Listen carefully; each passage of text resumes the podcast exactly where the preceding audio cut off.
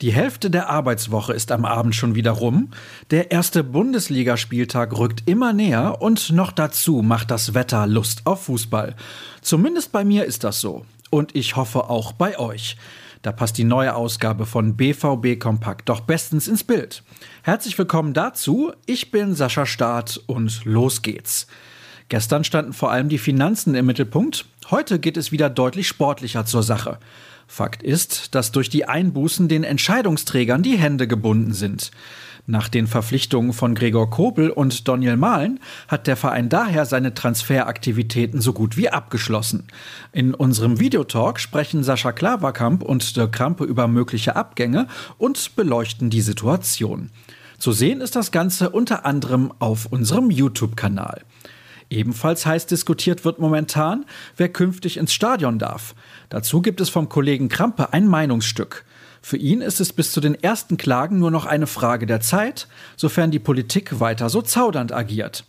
Gleichzeitig wurden nun die Tickets für das Heimspiel am Samstag gegen Frankfurt verteilt. Wie viele Fans genau im Stadion sein werden, weiß Sascha Klaverkamp. Die exakten Bedingungen hat er für euch aufgeschrieben. Im Text von Cedric Gebhardt geht es derweil um Aussagen von Hansi Flick. Der neue Bundestrainer äußerte sich auf seiner ersten Pressekonferenz als Chef der DFB 11 auch über zwei Dortmunder Akteure. So geriet Flick bei Marco Reus regelrecht ins Schwärmen. Er ist für mich einer der besten Spieler im letzten Drittel. Er hat eine enorme Technik, kann den letzten Pass geben und versteht es, sich frei zu laufen. Nicht nur deswegen sei er für ihn einer der besten Spieler auf dieser Position. Die Tür für Mats Hummels scheint ebenfalls offen zu sein. Die Besten werden eingeladen und wenn er Topleistungen abruft, wovon ich ausgehe, dann ist er auch ein Teil dieser Mannschaft, sagte Flick.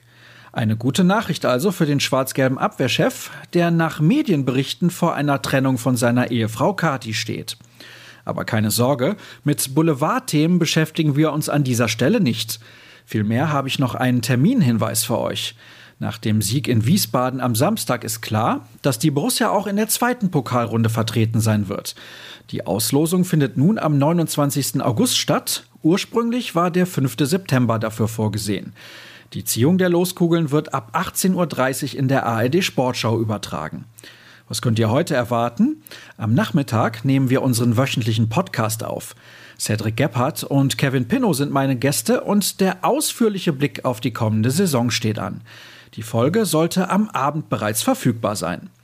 Schon vorab verfügbar sind unsere Plusartikel und wir haben noch bis Sonntag ein Angebot für euch, das ihr nicht ablehnen könnt. Für nur 12 Euro könnt ihr bis Ende des Jahres alle exklusiven Texte lesen oder Videos sehen.